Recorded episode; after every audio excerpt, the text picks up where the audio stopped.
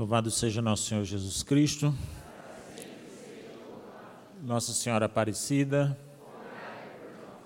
São Tomé.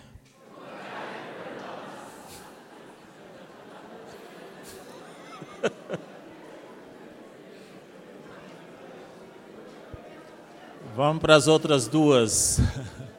Eu vou procurar ser mais, ser mais sintético agora nessa, nessa segunda parte, né, até para a gente rezar um pouquinho depois. E, e eu volto na parte da tarde, eu, eu, vou fazer outra, outra abordagem. Por enquanto, nesse momento aqui, a gente vai. Eu disse para vocês que nós temos essas observações que servem como critérios. Existem outros, outras coisas que podem ser observadas por outras pessoas vocês mesmos podem conceber né, esses critérios de discernimento. A ideia central é que tenhamos discernimento, que sejamos como que esses vigilantes, né, que é, preservam a unidade da comunidade e não deixa que a comunidade seja influenciada né, por partidos ou dissidências que seriam prejudiciais, tá? Então, falamos sobre a lógica midiática, expliquei para vocês. É, chamei atenção para essa questão do foco no periférico. Nós precisamos trazer para o centro as discussões que realmente interessam. E eu vou chamar a atenção de mais duas coisas. A terceira é a manipulação psíquica. Existe na, na religião, sempre existiu, e não é diferente nos tempos atuais, existe certa manipulação das consciências, né? Ah, o ser humano ele é propenso a isso, ele, pode, ele se envolve emocionalmente em situações que fragilizam a, o senso crítico dele. Não é que isso esteja errado, não, a gente tem que mexer também com o emocional das pessoas e tudo. A emotividade, a subjetividade faz parte da experiência humana. O homem precisa se emocionar. Ele, é lícito a ele que ele chore, que ele ria, que ele se alegre, que ele viva intensamente suas emoções. Mas tem que haver um certo equilíbrio. Né? Essa emotividade não pode prejudicar o nosso senso de razão, para que a gente não fique, não fique pessoas facilmente manipuláveis. Né? Então, em religião, é, a gente precisa fazer essa distinção entre o que é a manipulação da, da massa, uma manipulação psicológica que acontece sobretudo quando tem muita gente. Quanto mais gente, mais fácil a manipulação. Porque aquilo que você não tem coragem de fazer sozinho, muitas vezes você tem coragem de fazer em grupos. E faz até de uma maneira né, assim espontânea, com uma certa espontaneidade. Então a gente tem que fazer essa distinção. Emoção é diferente de unção. Eu tenho uma amiga que diz, né, Ronaldo, para mim, para mim quando tá só tem unção se tiver choro. Ela mesmo diz, ela diz, só tem unção se tiver choro. Eu acho que ela sabe, mas fica com aquela ideia, né? A gente associou uma coisa com a outra. Emoção é coisa, unção é outra coisa. A gente precisaria entender bem o que significa unção. Tem uma palavra na Bíblia que diz assim: é, o pastor entra pela porta não entra, o salteador é que entra pela, é, o ladrão é que salteia, né? não entra pela porta do aprisco. Eu sempre entendi essa passagem como sendo a porta à consciência do homem. Jesus, a mensagem do Evangelho, sempre entra pela consciência humana. Mesmo que, mesmo que o Senhor ele mexesse com as emoções também dos seus discípulos e das pessoas com, a, com as quais ele, ele convivia e as quais evangelizou, mas ele sempre entra pela consciência, pelo convencimento. A pessoa precisa entender a mensagem cristã e precisa aderir a ela de sã consciência. Não é? Então, façamos essa, essa diferença. Quando a gente pega, por exemplo, muita gente, esses grupos que vivem experiências religiosas, que há uma diferença entre experiência de Deus e experiência religiosa. Experiência religiosa nós temos em todas as culturas, em todas as épocas, de diversas formas. Né? Quem vai num grande evento desse, Marcha para Jesus, é, é, Padre Marcelo, lá, não sei se ele ainda faz o dia de finados, faz o dia de finados lá aquele lá, no, lá no, em Interlagos, essas grandes concentrações, que às vezes há um, também uma supervalorização dos números, etc. Quando acontece isso, as pessoas, elas, na, na sua maioria, elas vivem, aliás, todas elas geralmente vivem uma experiência religiosa, mas não quer dizer que todas estão vivendo a experiência de Deus. Como é que a gente mede isso? A gente mede nas repercussões da vida. Se houver conversão, mudança de vida, então a pessoa provavelmente fez experiência de Deus. Senão ela, ela sai dali e não há nenhum tipo de repercussão prática. É, é como nós conversávamos há pouco, pessoas que, por exemplo, vão a grandes eventos, mas não vai ao grupo de oração, não vai à missa, às vezes não vai, é, faz seleção desses eventos, né, porque não tem a, a experiência de Deus. Né? Então a gente tem que exercitar um pouco a, a sensibilidade espiritual da gente. Essa coisa de mexer muito com a, as emoções através da música. A gente tem, teve recentemente uma tendência de uma musicalidade um pouco mais, mais melosa, digamos assim. Né? Essas músicas em Mi menor.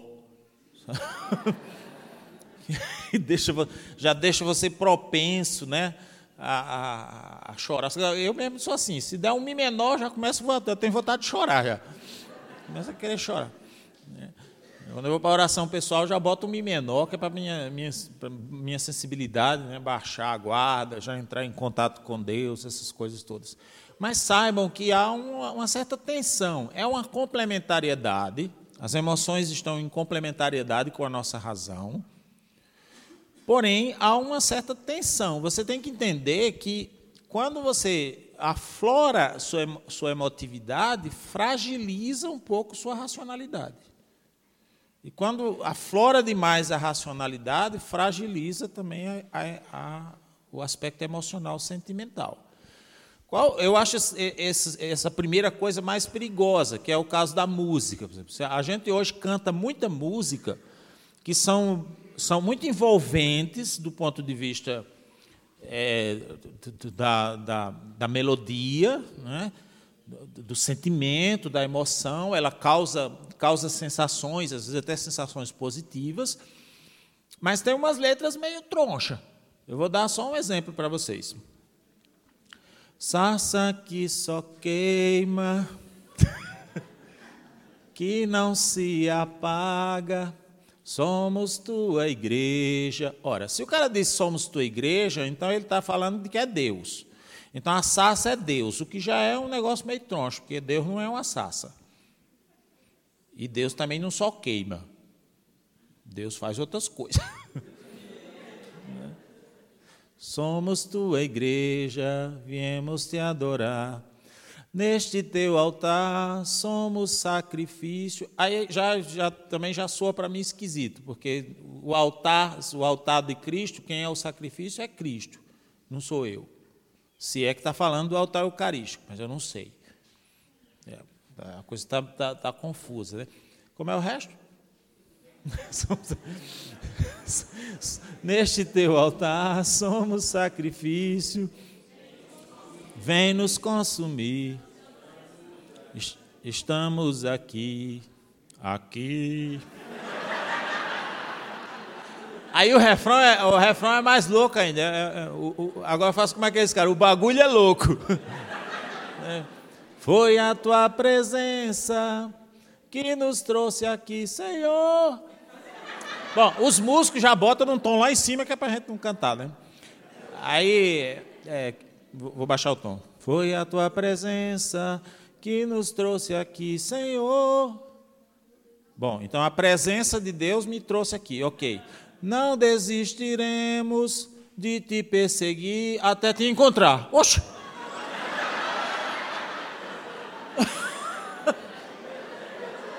Mas não foi a presença que me trouxe aqui? Então ele está aqui. Aí eu não vou desistir até encontrar quem eu já está presente?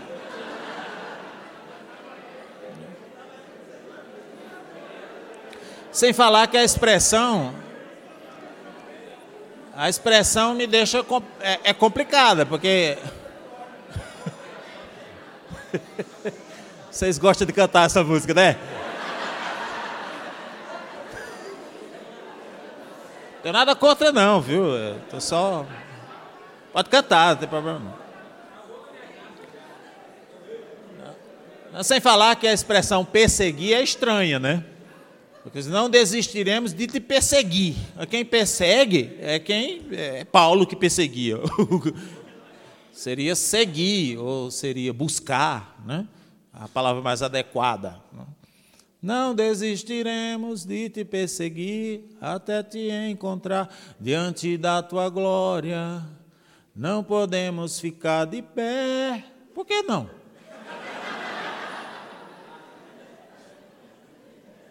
E bom que o pessoal canta isso, mas não cai. É porque de, de, lógica seria não podemos ficar de pé. Puf, puf, puf, puf, cai. Dá aí uma dica para os ministros ministrar a música, né? Vamos cair todo mundo. Pá, pá, pá, Não podemos ficar de pé. Mostra quem tu és. Vem nos visitar. De novo, né? se vem nos visitar, então não está mais aqui. Eu não, tenho, não, entendo mais. Se o caba quer ir atrás de Deus ou quer que Deus venha para ele. Vem nos visitar nos fazer queimar de novo. Oxa. Oxa. Eu mesmo fico pensando, como é, eu, eu queimei alguma vez?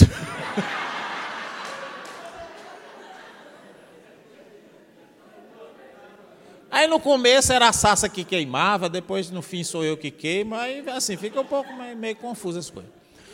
Bom, aí tem outras músicas assim. Eu, eu, volto a dizer, não tenho nada contra a música, não. É só para dizer que quando a gente tem a linha melódica, né, que é envolvente, eu tenho que reconhecer que a música é envolvente. Quando ela canta, ela, quando a gente canta, ela cria um, um clima de, sei lá, não vou chamar de unção, mas de comoção, pelo menos, né? de, de, de a, os sentimentos da pessoa dão uma, dá uma relaxada.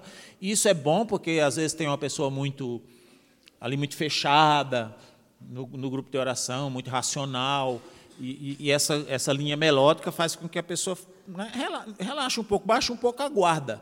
Mas isso faz a gente perder o senso do, do, do, racional, porque você, você canta, mas não sabe nem o que você está cantando.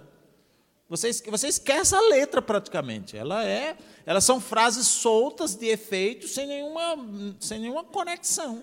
E estranha, às vezes contraditória na própria lógica. Dá para entender? Então precisamos tomar, tomar. É outro critério de discernimento, é, é, é prestar atenção quando a coisa é um, é um uma manipulação psíquica de uma unção realmente onde o Espírito Santo atua e provoca na vida da pessoa uma mudança, uma transformação. Deu para entender, sim ou não?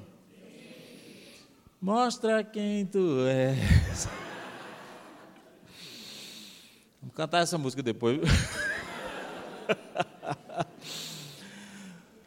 É, a quarta coisa são, é, aqui eu vou recorrer principalmente ao, principalmente não, exclusivamente ao Papa Francisco, porque ele escreveu é, algumas coisas muito interessantes na Gaudete et Exultate, que é aquele, aquele texto que ele fala, o documento que fala sobre a santidade, a santidade da vida, ele trata só sobre esse assunto. Né? E ali, a partir do número 35 em diante, ele começa a chamar a atenção. Não é, não é propriamente uma crítica. O Papa não está fazendo críticas.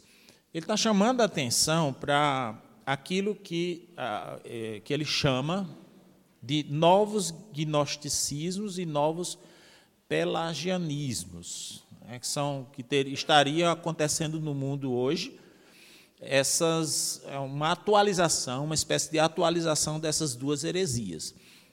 Ah, o gnosticismo e o pelagianismo foram duas heresias que supervalorizavam. O gnosticismo valorizava o conhecimento e o, o pelagianismo valorizava a força de vontade. Tá? Então, é, na verdade, supervalorizava. Não é que o ser humano ele tem essas duas dimensões. E o ser humano precisa exercitar o conhecimento O conhecimento ajuda no processo de conversão. E a força de vontade, o ser humano tem força de vontade, também ele precisa usar a força de vontade em seu favor, em favor da conversão. Mas essas heresias supervalorizavam essas duas coisas a tal ponto de deixar o homem praticamente sem a necessidade da graça divina, dependendo somente do, seus, do seu nível de conhecimento ou da sua força de vontade. São, o Papa diz que são duas formas, duas formas de segurança doutrinária ou disciplinar, que é uma tendência também dos tempos de hoje. Como nossa sociedade ela é muito fragmentada, as pessoas já não têm tanta segurança na família, os jovens, as crianças, elas crescem sem um corpo de valores muito claro. É muito comum nesse tipo de ambiente social crescerem os, os, os movimentos radicais de direita, tanto de direita política como de direita ideológica, etc., porque elas oferecem uma segurança no mundo frágil.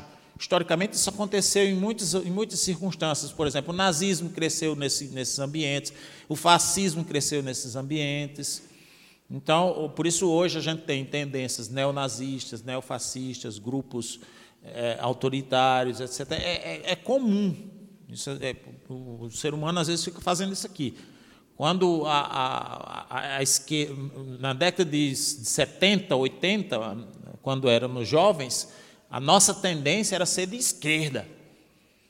Aí a, a esquerda foi atingiu o máximo que ela pôde.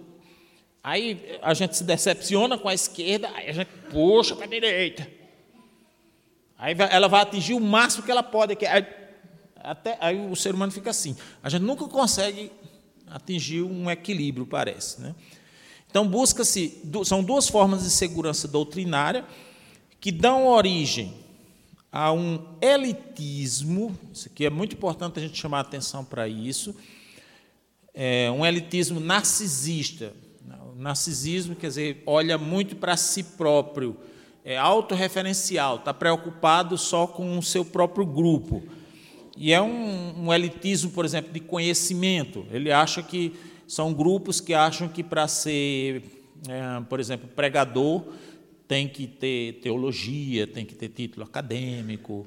E isso vai um pouco na contramão da, do, do, que se propõe hoje para a igreja, né? que cada um, dentro do seu, seu carisma, que os leigos evangelizem, preguem, façam aquilo, claro, dentro da sua, da sua possibilidade, mas não uma coisa elitista, entendeu? É, um elitismo narcisista e autoritário, onde em vez de evangelizar, se analisam e classificam os demais, quem está certo, quem não está certo, quem está errado, quem está errado. E em vez de facilitar o acesso à graça, consomem-se as energias a controlar. Em ambos os casos, nem Jesus Cristo nem os outros interessam verdadeiramente. É mais interessado no, no próprio grupo. Né? Então, taxa, por exemplo, o diferente como inimigo. É uma verdadeira caça às bruxas, às vezes. É um negócio meio medieval. Oh.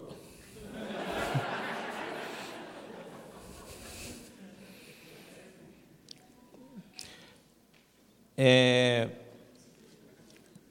o inimigo como diferente. Então, se você, se você pensa diferente de, de, mim, então você já é alguém que, com quem eu não posso manter relações. Eu não, eu não, tem como, não tem como eu dialogar com você, eu conviver com você, se você pensar diferente de mim. Isso é um erro, porque a nossa sociedade ela é cada vez mais diferenciada, polifônica, ela é plural. Imagina a gente não, não não desenvolver mecanismos para conviver com as pessoas hoje que, que são diferentes de nós. Como é que a gente vai viver no mundo de hoje se a gente não desenvolver esses mecanismos? Só se a gente formar uma comunidade só da gente, fechada, tipo os essênios, né? um negócio assim, uma comunidade de perfeitos, em que a gente não, não saia, porque existem algumas tendências assim também. Né? Vamos formar aqui, vamos fechar-se mas não é o normal. O cristianismo nasceu no paganismo, e tem um clássico discurso da Didaquê, eu acho que é que diz que os cristãos eles vivem no meio dos homens normal, não tem diferença cultural. A diferença deles é a vida testemunhal e a vivência do evangelho. Mas vivem no meio do mundo, convivendo com as pessoas. E essas pessoas são diferentes. E a gente tem que conviver com elas. No trabalho, na escola, vocês sabem, vocês encontram, vocês convivem com, com, com pessoas que não pensam como nós. Né? É autoritário também, o, o Papa chama atenção, porque aí tenta-se um certo retorno da, de uma excessiva autoridade do padre sobre o leigo, do homem sobre a mulher, porque Veja, existem umas coisas que eu chamo, acho que já chamei a atenção de vocês, são, é, são efeitos colaterais. Você quer resolver um problema e você consegue resolver o problema, mas você acaba gerando outros. É como um remédio. Remédio não tem, todo remédio não tem efeito colateral. Você toma, você resolve aquele problema, mas ele, ele, ele, de toda maneira ele tem algum, algum escape ali que vai criar outro tipo de problema para você. Então, vamos, vamos ver, grandes questões que nós estamos tentando já há algum tempo resolver, como o combate à ideologia de gênero, essa questão do, do, da, do Provida, né, do combate ao aborto, essas coisas, é, de, de, criar umas, um, um, valores cristãos na sociedade, a gente tenta fazer isso. Só que, na medida em que eu vou reforçando essas ideias, pense comigo onde é que a coisa pode chegar. Dizer, se eu começo a fazer uma interpretação, e aqui eu chamo a atenção principalmente das mulheres, viu? Cuidado, mulheres, porque tem muita mulher aderindo a esse tipo de, de, de pensamento sem, sem dar conta das consequências que vai ter para elas mesmas. Porque imagine, se a gente pegar uma, uma interpretação da Sagrada Escritura muito tradicional, com aquela ideia de que o homem é a cabeça da mulher, e que a mulher deve ser submissa ao homem. É o quê? Bons tempos, né? É. Mas vamos pegar aqui essa ideia, independente da Mulheres, da Mulheres Dignitates, que é a carta do Papa João Paulo II, onde ele diz que não se pode fazer a mesma referência de Cristo para a igreja em relação ao marido e à mulher que no caso do marido e mulher deve-se falar de submissão mútua. Ou seja, o marido é autoridade sobre a mulher, mas a mulher também é autoridade sobre o marido. Que é uma interpretação que muita gente não sabe. Nos movimentos de casais, por exemplo, eu nunca vi ninguém pregar isso. Parece que as mulheres dignitadas não existem. Usa-se textos ou quando não, faz uma, uma leitura louca. Assim. Outro dia eu vi um padre pregando, e a leitura era essa, a leitura da missa era essa, onde São Paulo diz que a mulher é a cabeça do marido. Ele diz, Paulo diz que ele, ele disse na homilia, Paulo diz que a mulher, que o marido é a cabeça da mulher, o marido é a autoridade da mulher. Que conversa é essa? Aí já é o outro extremo, daí ele pega a Sagrada Escritura e bota lá embaixo. Ao invés de explicar, catequizar, então pensemos, uma interpretação tradicional. Então, mulher submissa ao marido, tá? Aliado a isso, uma leitura de que as famílias devem ter muitos filhos. Devem ter muitos filhos. É claro que nós temos que estar abertos à vida, mas a gente tem que entender a mudança dos tempos. Existe uma coisa chamada paternidade responsável. Mas aliada a muitos filhos. E no extremo, algumas ideias, como, por exemplo, posso falar também sem dilema ético, porque é público, algumas ideias como a ideia de homeschool. homeschool. Ora, o que, que vai acontecer? Para quem é que você acha que vai sobrar a educação dos filhos e, e da aula? Vai sobrar para a mulher. Não é o homem. O homem vai para o espaço público. O que, é que vai acontecer? Nós vamos perder a mulher do espaço público. Ela vai voltar a ser exclusivamente do espaço doméstico. Isso é bom ou é ruim? Eu não sei. Eu só estou chamando a atenção que você tem efeitos colaterais de um pensamento.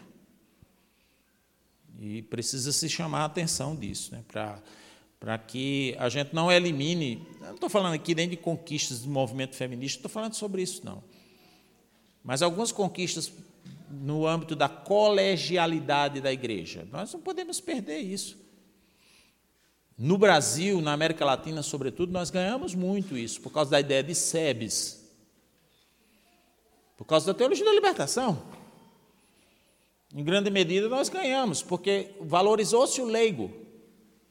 É o que faz com que a gente hoje tenha, tenha condição de chegar e pregar, inclusive pregar para padres, nós leigos. Em alguns lugares da Europa, por exemplo, comunidades de vida que foram fazer missão no, em Portugal, e, é, chegaram levaram um tranco lá, porque eles achavam que, a gente achava que chegava lá e ia pregar do mesmo jeito que a gente prega no Brasil. E houve uma profunda inaceitação. Por quê? Porque eram leigos. E se for mulher, então, pior ainda. Aí você imagina, eu vou perder. Você imagina você perdendo no, no caso do Brasil, você, você perder a, o discurso e a pregação de um Emi Nogueira. Não é? de mulheres de ponta que nós tivemos na, no nosso movimento, aí na, na, pregação, no ensino, na condução de oração, por causa de, de modos de interpretação que geram esses efeitos colaterais. Então são dois, o Papa diz, são dois inimigos sutis da santidade. Eles não são muito evidentes, mas eles são sutis, porque no fundo eles, pre, eles prescindem da graça. A santidade seria uma espécie de construção da pessoa. Aqui entra muito a, a ideia do, do, pelagianismo. Você ter a, a, a sua santidade, você vai construir como um projeto seu. Por isso que às vezes eu, a gente, eu aplico na, na comunidade Remidos, mas aplico com muito cuidado aquelas, aquelas, aquelas ideias de projeto pessoal de vida. Eu aplico com muito cuidado. Tanto porque há uma tendência de se colocar a pessoa no centro, então são os meus projetos, os meus sonhos, os, o que eu quero atingir, então coloca-se a pessoa no centro mas também por causa disso, porque existe o perigo da pessoa achar que a santificação dela vai depender da força de vontade dela. E não é. Depende também da força de vontade, mas depende antes da graça divina atuando em nós. Passa pelo reconhecimento das fraquezas, dos pecados, de tudo que a gente eh, experimenta nesse caminho de santificação. É? Então, a é, algumas tendências pensa a coisa assim. Então, como é como seria a santidade? Eu traço o plano, eu vou exercitar as virtudes e eu vou com a minha força de vontade atingir a santidade. A santidade vira uma espécie de, de, de estrutura que eu mesmo crio, de engenharia.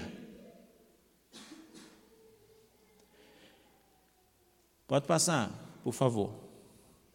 Com efeito, também é típico dos gnósticos, diz o Papa Francisco, que crer que eles, com as suas explicações, podem tornar perfeitamente compreensível toda a fé e todo o evangelho.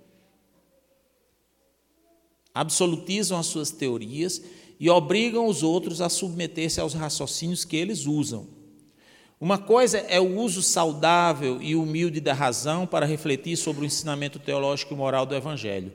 Outra é, pre é pretender reduzir o ensinamento de Jesus a uma lógica fria e dura que procura dominar tudo. Gente, nós lidamos com o mistério. Nós lidamos com o mistério. Nós, Deus é um mistério. Não é mistério porque é oculto, não. É porque é luz demais. Luz demais também cega também deixa a gente, às vezes, sem, sem compreender as coisas. E a gente precisa se acostumar a lidar com o mistério. Nem tudo a gente consegue explicar. E a gente sente isso, inclusive, na pastoral cotidiana. Como é que você explica, por exemplo, quando alguém é, é, perdeu um ente querido de uma doença ou de um acidente em que ela pediu muito a Deus para aquela pessoa ser curada e ela não foi? Como é que você explica que Deus cura uns e outros não? A pessoa fica magoada, às vezes chateada, sem entender.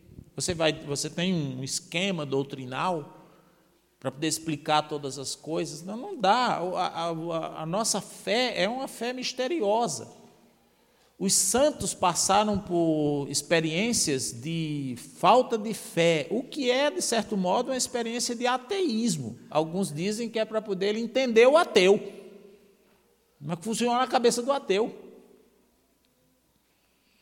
A gente crê em umas coisas, nossa, nossa religião, inclusive, é muito é muito interessante, né? Porque ela crê em umas coisas assim. É porque é o cotidiano nosso, mas imagina uma pessoa que não é da nossa religião, ou que nunca teve contato com o cristianismo. A gente crê na Santíssima Trindade, são três pessoas em uma só, ou três pessoas que viram uma, ou uma que é três, não sei como é. A gente crê na encarnação do Verbo, a gente crê na Imaculada Conceição, a gente crê que uma mulher é virgem e mãe ao mesmo tempo. Como é que se explica isso? E, e tem um esquema racional para meter, para colocar isso? A gente acredita no, a gente acredita na infalibilidade papal. A gente acredita na transubstanciação. Você imagina, a gente, a, vamos imaginar que você está adorando, a, nós estamos aqui adorando o Santíssimo Sacramento. E entra uma pessoa nesta sala que nunca teve contato com o cristianismo. O impacto mental nele é semelhante ao impacto que nós teríamos se nós formos numa cultura qualquer e ver um monte de gente adorando um totem. Porque é um pão. É um pão. E a gente diz que é Deus. E é. Mas vai explicar isso. Um, e cada vez mais as pessoas elas estão, mesmo nas culturas cristãs, elas estão sem essa noção do cristianismo. Nas, nas, culturas não, nos países onde tem mais, como o nosso Brasil, que tem muito cristão ainda.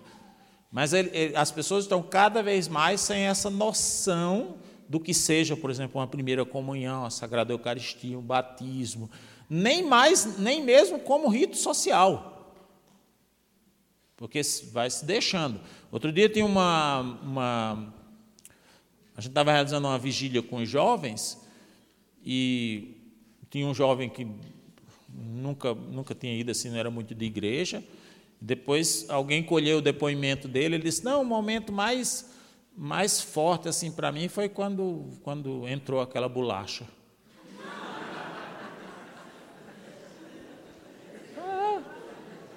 Brasileiro. Então, pra, a gente ri porque para nós é, é, o mistério já está mais ou menos encaixado, mas na cabeça da pessoa é aquilo. E cada vez mais você vai lidar com esse tipo de situação.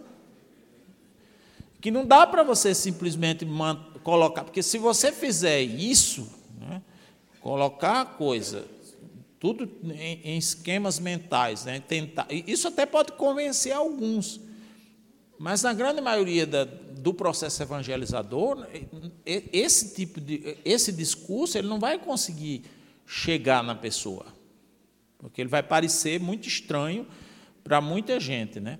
Seria um, esse pelagianismo a, a pretensão de se ter uma doutrina sem mistério, né? Uma doutrina sem mistério. E a gente, a gente, a gente tem, a gente lida com o mistério. A gente ora em línguas. Você imagine, no passado o pessoal criticava a gente, e eu entendo, eu entendo. Para um racional entrar num auditório como esse, está todo mundo é, é, olhando para o céu e falando sons ininteligíveis, é um negócio muito estranho. Né? E tem uns que ainda reza mais estranho ainda do que outros, né? E tem uma mulher lá no, no grupo de oração da gente que ela rezava chinela rádio, chinela rádio, chinela rádio.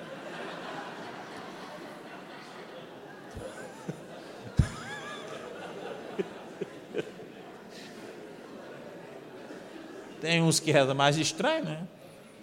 No começo da renovação, eu estava num, num, num congresso e aí apareceu o, na hora da missa lá, o padre começou a fazer uma, uma oração carismática depois da comunhão com os padres. Bem no começo, alguns poucos padres que nós tínhamos que seguir a nossa, nossa doutrina.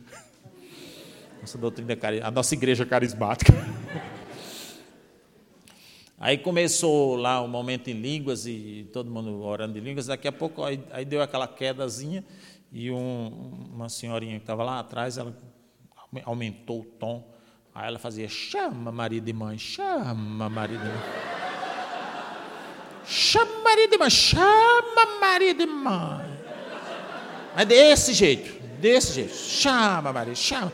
E demorou, demorou. E essa mulher não saía mais desse negócio de chama Maria de mãe. E Aí começou, no começo até a gente sentiu aquele impacto, mas depois foi ficando naquele negócio, né, aquele negócio meio eterno, que não acabava nunca. E ninguém só fazia nada, o padre também não sabia o que fazer. Aí por isso que é importante louvemos o Senhor, porque aí é um, uma pessoa que estava lá atrás, que não tinha nada a ver com a história de vamos cantar o 507. Aí o povo começou, tu és minha vida. Foi como a mulher se calou, né? Quando o padre levantou para querer dar a bênção, Aí um rapaz lá de trás levantou a mão e disse: Padre, eu queria, antes do senhor dar a benção, eu, queria falar. Pois não, meu filho, fala. Ele, ele, ele, foi para frente, por meio do auditório, assim, com, com um papel na mão. Disse, é porque eu recebi a interpretação da profecia aí da irmã. Ela dizia: chama Maria de mãe, chama Maria de mãe, chama Maria de mãe.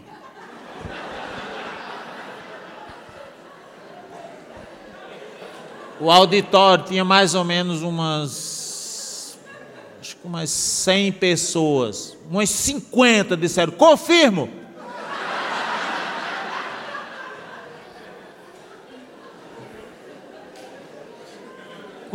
Quando eu vi aqui, pelo amor de Deus. Mas era nos tempos áureos, tempos, os tempos clássicos né, do, do, do movimento carismático, né? Então, assim, porque a gente lida, a gente lida com, com o mistério, né? Não adianta você querer colocar tudo em esquemas. E eu, eu, pessoalmente, eu gosto dessa coisa do mistério, da pergunta, sabe? De não, de não, não saber tudo de Deus, não saber explicar Deus, porque é, eu sei que é assim, né? que eu não posso dominar Deus. E a gente a gente precisa se deixar tocar por essas perguntas, se deixar questionar, deixar a Sagrada Escritura nos questionar. Tem passagens da Bíblia que a gente não sabe explicar. Tem passagens assim. Né? Acho tão interessante quem pretende né, que toda a Bíblia seja explicada. Ah, mas a nossa doutrina está toda na Bíblia. Ah, então não pode fazer isso, não pode fazer aquilo, pode fazer aquilo. Outro dia eu estava lendo na Bíblia: quem trabalhar no sábado deve ser morto. Ah, vai botar um princípio desse na prática, né? Fundamentalista. Não, não pode, né? Então, quando alguém tem resposta para todas as perguntas, demonstra que não está no bom caminho. Olha que coisa interessante que o Papa diz. Quando alguém tem resposta para todas as perguntas, demonstra que não está no bom, no bom caminho e é possível que seja um falso profeta. Vai chamar atenção. Então, se você vê alguém aí que, tá, ah, que tem resposta para tudo, não é que você vai julgar e dizer é um falso profeta, mas já acende a, a luzinha, que usa a religião para seu benefício, a serviço, não ao, deve ser a serviço das próprias lucubrações psicológicas e mentais. Aí ele diz: Deus supera-nos infinitamente. É sempre uma surpresa que, que Deus tem para nós, né? Amanhã. E não somos nós que determinamos a circunstância histórica em que o encontramos. Quem quer tudo claro e seguro pretende dominar a transcendência de Deus. E isso não é possível. Né? O poder que os gnósticos atribuem à inteligência, alguns começaram a atribuí-lo à vontade os dois, os dois flancos, o gnosticismo e o pelagianismo. ao esforço pessoal. Surgiram assim os pelagianos e os semi-pelagianos. Quem se conforma a esta mentalidade, embora fale da graça de Deus com discursos edulcorados, quer dizer, discursos enfeitados, né, bonitos, no fundo só confia nas próprias forças. E sente-se superior aos outros por cumprir determinadas formas ou por ser irredutivelmente fiel a um certo estilo católico. Então seria uma espécie de neofarisaísmo. Dá para entender? Nós estamos correndo o risco de ter hoje no mundo isso, uma espécie de neofarisaísmo. Porque eu tenho um discurso de graça de Deus, até bonito, mas no fundo, no fundo, eu confio somente nas, nas minhas forças. Eu me escondo por trás de uma suposta ortodoxia, mas confio pouco na graça de Deus e admite-se menos ainda as fraquezas. Então, cria-se fachadas, que a realidade desmente. Depois a realidade desmente. Quem acha que é muito forte, né, daqui a pouco acontece alguma coisa e a pessoa se demonstra frágil. Né? E, sabe uma outra, outra atitude muito, muito comum nesse tipo de pessoa, que a gente tem que tomar cuidado também para não acontecer com a gente, é ela achar que os outros sofrem porque não são como nós. Os outros, porque não, não age como, como eu ajo. Então, tipo assim, a, a pessoa tem depressão, ah, são tem depressão porque, porque não tem a fé que eu tenho. No fundo, no fundo, a pessoa está tá raciocinando dessa forma, entendeu? Ah, o, o, não conseguiu educar o filho porque não educa como eu educo. Essas coisas assim. E isso a realidade vai, vai acabar desmentindo, porque mais cedo ou mais tarde, muitos de nós vamos, muitas pessoas de fé, na verdade isso já está acontecendo, têm sofrido com as consequências da cultura atual, independente da nossa fé. Então, eu fico pensando, né, o que, é que vai fazer um, uma pessoa que sente isso, acha isso, acha, por exemplo, que que a depressão é falta de fé ou é a ação do, do Satanás. Eu fico pensando numa pessoa dessa, quando tem uma doença, ele vai pensar o quê? Ele vai achar que, então, é, é espiritual, aí ao invés de procurar um médico, vai procurar um exorcista, não sei. Manifesta-se, por fim, para concluir, né, em muitas, em muitas atitudes aparentemente diferentes entre si. Aí o Papa aqui elenca algumas atitudes que devem servir também de sinais de alerta para nós. A obsessão pela lei. Cuidado, a letra mata. Quer resolver todos os problemas da comunidade criando leis. A gente não consegue. Não consegue. O, na nossa comunidade, a gente tem aquela prática de. Tem a prática de tudo que a gente recebe, ganha, seja dinheiro, ou seja é, presentes, qualquer coisa a gente coloca no que a gente chama de altar da partilha. Pode me acompanhar aí, que a gente já vai rezando. Pode me acompanhar. A gente vai rezar daqui a pouco. Só não, só não, só não toque saça que só queima. Mas pode botar a mim menor, não tem problema não. Aí a gente tem essa, essa prática, né, de colocar todas as coisas em, em comum, assim, para repartir pelas, pela necessidade das pessoas. Só que isso também gera os seus problemas. Começou a gerar alguns problemas, como, por exemplo, alguns presentes que tinham valor afetivo, presentes que, eu, que a gente recebia, por exemplo, no dia dos pais, ou, ou no dia do aniversário, né? Aí a pessoa às vezes ficava constrangida de passar aquela, aquele presente, que foi o pai, a mãe, uma pessoa que deu, e, e, não falta quem cobre depois, né? Eu tinha uma, tinha uma mulher que me dava, ela gostava de me dar camisas.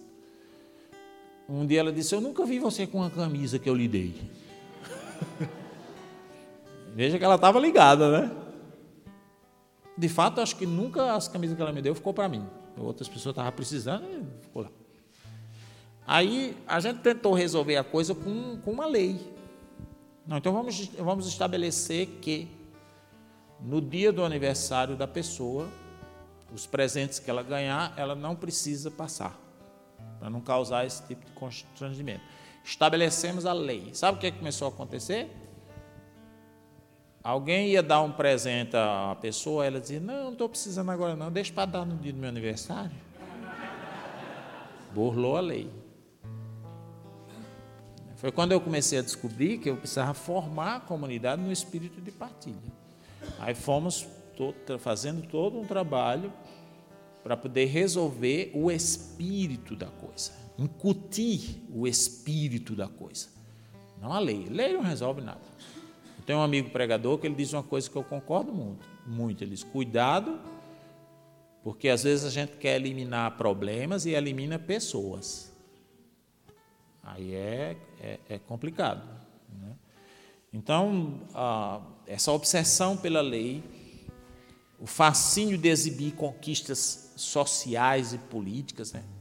um fascínio excessivo por isso, mostrar que nós estamos é, é, adquirindo conquistas no mundo da política, da economia, não sei o quê.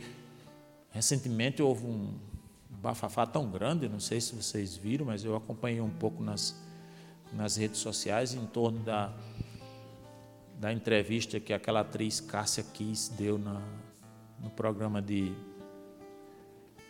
Fátima Bernardes. O pessoal fica fascinado com aquilo, sabe? Uma conquista pública. Teve uma pessoa que botou. Cássia Kiss evangelizou em três minutos mais do que o padre Fábio em dez anos. Caramba! Como foi que o cara mediu isso? Né? Como é que ele chega a esta conclusão?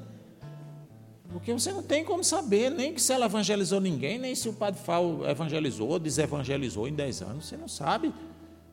O que eu sei é que Cássia quis fazer isso.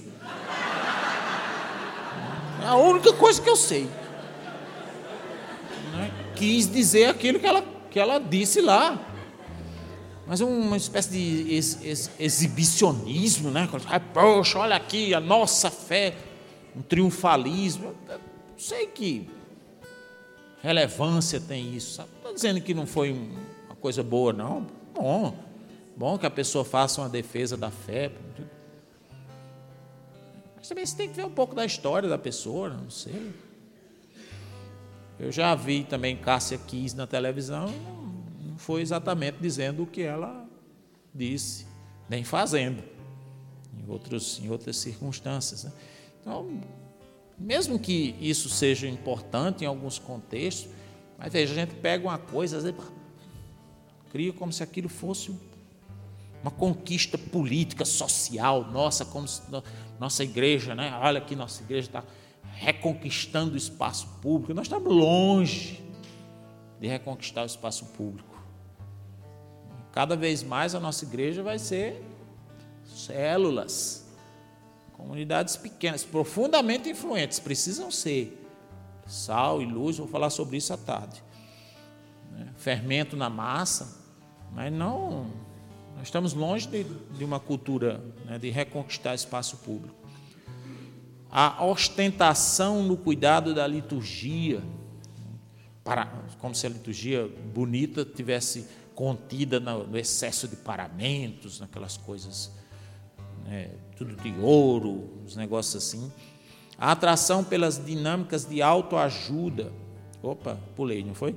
Da, a, a ostentação no cuidado da liturgia, da doutrina e do prestígio da igreja.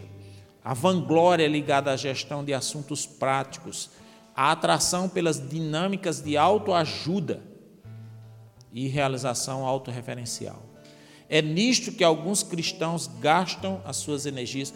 É, antes de fazer a leitura, eu queria fazer uma ressalva que eu, eu gosto dos, do, do, do, dos escritos do Papa Francisco, mesmo, mesmo sabendo que o estilo dele é um estilo, às vezes, às vezes assim, um pouco mais popular. Ele faz umas afirmações bem populares. É, mas as eleições dos dois últimos papas, para mim, foram decepcionantes. Eu fiquei muito desapontado. Quando Bento XVI foi. Mas os dois me conquistaram, porque quando Bento XVI foi, foi eleito papa, eu fiquei desapontado porque eu, achava, eu tinha a imagem dele do inquisidor, como muita gente tinha. E eu fiquei profundamente tocado quando a primeira, quando eu vi que a primeira encíclica dele foi Deus é amor. Ali ele me ganhou. E o Papa Francisco, eu também fiquei desapontado porque, porque ele é argentino. Quando eu vi que era um Papa argentino que ia ser eleito, que foi eleito, eu disse, não, senhor, não, senhor, ele já tem o Messi, não faz isso. Não faz isso com a gente, é muito injusto. Mas ele me ganhou. Ah, ele me ganhou nem com, não foi nem com, com o documento, foi quando ele foi na Praça de São Pedro e disse assim: rezem por mim. Foi a primeira, praticamente a primeira fala dele. Né? Eu achei aquilo de uma humildade assim fabuloso. Né? Então, é, é, isso me dá também razões de entender que é um homem sincero, que está de acordo com suas convicções tentando levar essa barca de Pedro adiante. Né? E aí ele diz: é nisto que alguns cristãos gastam as suas energias e o seu tempo, em vez de se deixarem guiar pelo Espírito, no caminho do amor. Olha só, gente, é, é, o, é, o, mais importante, é guiar-se do Espírito, pelo Espírito no caminho do amor. Não são essas coisas. É, obsessão pela lei, fascínio pelas conquistas sociais, ostentação, etc. Embora se deva ter cuidado né, pontual com todas essas coisas. Em vez de se deixarem guiar pelo Espírito no caminho do amor, apaixonarem-se por comunicar a beleza e a alegria do Evangelho, que é o que a gente tem que comunicar, nós precisamos comunicar o Evangelho. A, a, a mensagem não mudou, não. é a mesma. É o mesmo Evangelho, nós temos que continuar comunicando e procuram e, e procurarem os afastados nessas imensas multidões sedentas de Cristo. Então veja que a, a, as orientações do Papa ela não tem sido no sentido da gente se fechar, muito ao contrário, de se abrir, se abrir para as realidades, dialogar com o mundo e tentar, o máximo possível, né, comunicar Cristo às pessoas. Tá certo? O, a, por fim, São Paulo dá a, a sua solução, né, que é a, a, unidade em Cristo, tem um só corpo e um só espírito. E ele diz também que há um que está acima de todos, que é o Espírito Santo. Então, existe uma diversidade na igreja, mas existe um que está acima de todos. Mesmo dentro da sua comunidade, tem uma diversidade de indivíduos que pensam às vezes até diferente, mas tem um que está acima de vocês. A, a Javenice tem uma unidade, mas tem alguém que está acima de vocês, está acima da gente, que é o Espírito Santo, que precisa ser consultado, sobretudo nas, nas decisões importantes. Eu termino com um, um testemunho a esse respeito que me impressionou muito. Aqui no Brasil tinha uma casa da comunidade Madonna House. Não sei se vocês já ouviram falar. Madonna House é, é Madonna House, não é House da pastilha, não, viu? Uma tradução livre seria Casa de Maria, fundada por uma é, russa, mas fundada no Canadá antes do Concílio Vaticano II. É uma comunidade nova, pode considerar uma comunidade nova, mas fundada antes do Concílio Vaticano II. Por que nova? Porque a mulher que fundou era uma mulher casada. E eles tinham uma casa no Brasil, aqui na Arquidiocese de Natal. Às vezes a gente ia lá porque eles abriam o espaço deles para fazer retiros pessoais, meditações, assim. E eu sempre, às vezes que eu fui, eu fazia meu retiro pessoal e aproveitava também para conversar com elas. Eram quase todas canadenses ou americanas. E eu conversava para fazer essa coisa da partilha, né? Partilhar a experiência, saber como a pessoa vive. Sempre fiz muita pergunta sobre a comunidade, a história. E um dia ela me falou que, chamava-se Elizabeth, a superiora lá. Ela me falou que o estatuto deles, quando é para. diz que para eleger o, o moderador, na verdade são três, no caso deles, mas vamos pensar só em um aqui, só para facilitar. Para eleger o moderador, ele precisa ter todos os votos da Assembleia. Todos. Todos os votos da Assembleia. E eu fiquei muito impressionado com aquilo, porque eu não conheço nenhum caso parecido. Normalmente, na igreja, a gente estabelece até um coro, por exemplo, dois terços dos votos, mas exigir que o moderador seja eleito com todos os votos da Assembleia é um negócio muito estranho. Nem o Papa é assim. O Papa, né, você tem vários, vários coros, né, até chegar pelo menos num, num item de maioria simples. Eu fiquei muito impressionado. Assim. Disse, mas como é que vocês conseguem isso? Eu perguntei para ela. Como é que vocês conseguem? Ela disse: a gente procura ouvir o Espírito. E, sobretudo, para onde é que o Espírito está conduzindo também na opinião dos outros. Veja, é uma formação, não é uma lei. Seria uma, tipo assim, a gente está aqui e a gente está dialogando entre nós, mas a, gente, mas a gente sabe que tem alguém acima de nós que é o Espírito Santo. Eu tô, estou consultando. E o Espírito Santo, ele pode se manifestar através da sua opinião. Ou, ou da opinião da maioria, da tendência. A pessoa vai abrindo o coração, ela não se fixa na opinião dela, como se fosse uma opinião política irredutível. Ela abre o coração para o Espírito. Aí eu disse assim, e, e vocês fazem isso durante quantos pleitos? Porque eu imaginei, eles vão fazer, eles vão estabelecer um limite aí. Talvez sete vezes, a gente tenta sete vezes. Se não, se não sair, aí a gente faz uma maioria simples ou diminui esse coro. Aí ela, ela disse para mim: nunca passamos do segundo. Nunca passamos. Sabe o que, é que significa isso? Não tente fazer isso. Vocês não conseguem. Eu acho que é um dom específico que Deus deu àquela comunidade.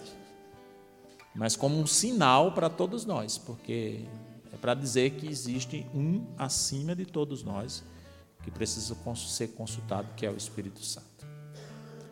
Amém? São Tomé, fiquemos de pé. Vamos cantar.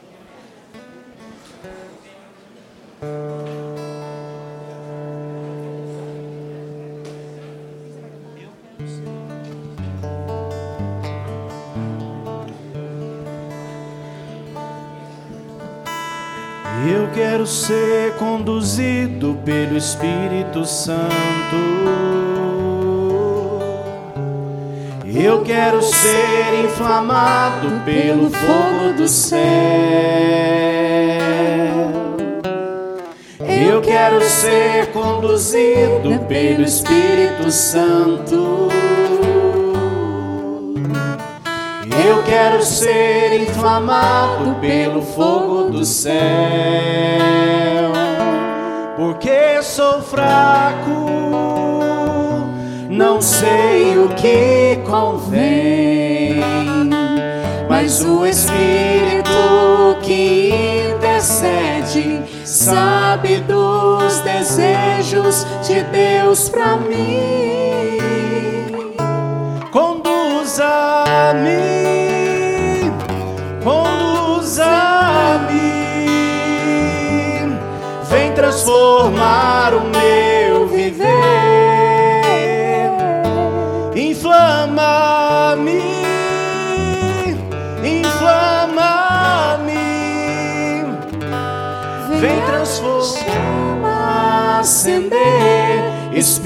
Espírito Santo, faz de mim um novo ser. Feche seus olhos um pouco agora e reconheça isso. Reconheça que você é necessitado da graça. Para que nós não caiamos nessas novas heresias, assemelhadas às antigas. Sim, nós colocamos à disposição do Senhor, é claro, a nossa força de vontade, o nosso conhecimento. Nós precisamos. Mas nós dependemos da graça divina. Há um acima de nós, que é o Espírito Santo. É Ele que precisa ser consultado, adorado, Eu quero ser inflamado pelo e Ele influenciando o nosso pensamento, a nossa vida, para que possamos dizer: Jesus é o Senhor. Ninguém, sob a ação do Espírito Santo, pode dizer: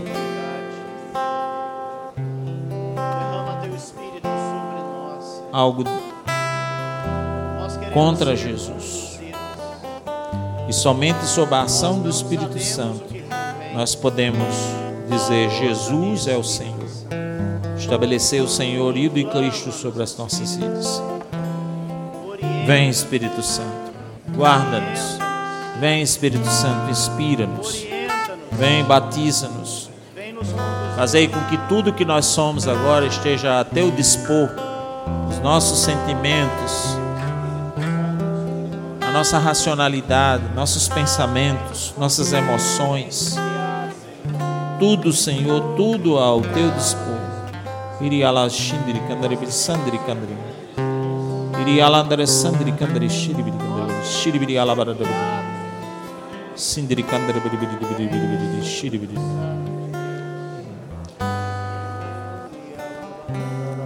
Me vem ao coração a recordação desse versículo do capítulo 12 da primeira carta aos Coríntios. Eu vos declaro, diz ele, ninguém falando sobre a ação divina pode dizer Jesus seja maldito. E ninguém pode dizer Jesus é o Senhor, senão sob a ação do Espírito Santo. Sob a ação do Espírito Santo. Sob a ação divina. Sob quer dizer abaixo, por baixo, embaixo. Nós nos abaixamos agora, Senhor. Nós nos colocamos sob a vossa ação. Peça a Deus, age, age em nós, Senhor, age em nós. Age, Espírito Santo. Esteja acima de nós, acima da nossa comunidade, acima de cada um de nós, os seus os indivíduos, para que possamos dizer: Jesus é o Senhor. Jesus é o Senhor. Jesus é o Senhor.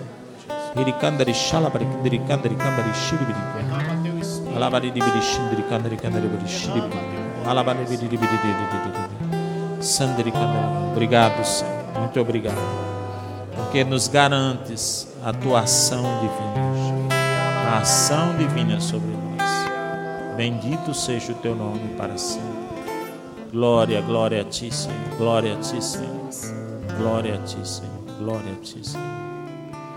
Vinde, Espírito Santo, enchei os corações dos vossos fiéis e acendei neles o fogo do vosso amor. Enviai, Senhor, o vosso Espírito, e tudo será criado, e renovareis a face da terra. Ó Deus, que instruísse os corações dos vossos fiéis, a luz do Espírito Santo, fazer que apreciemos retamente todas as coisas, segundo o mesmo Espírito, e gozemos sempre da sua consolação, por Cristo Senhor nosso.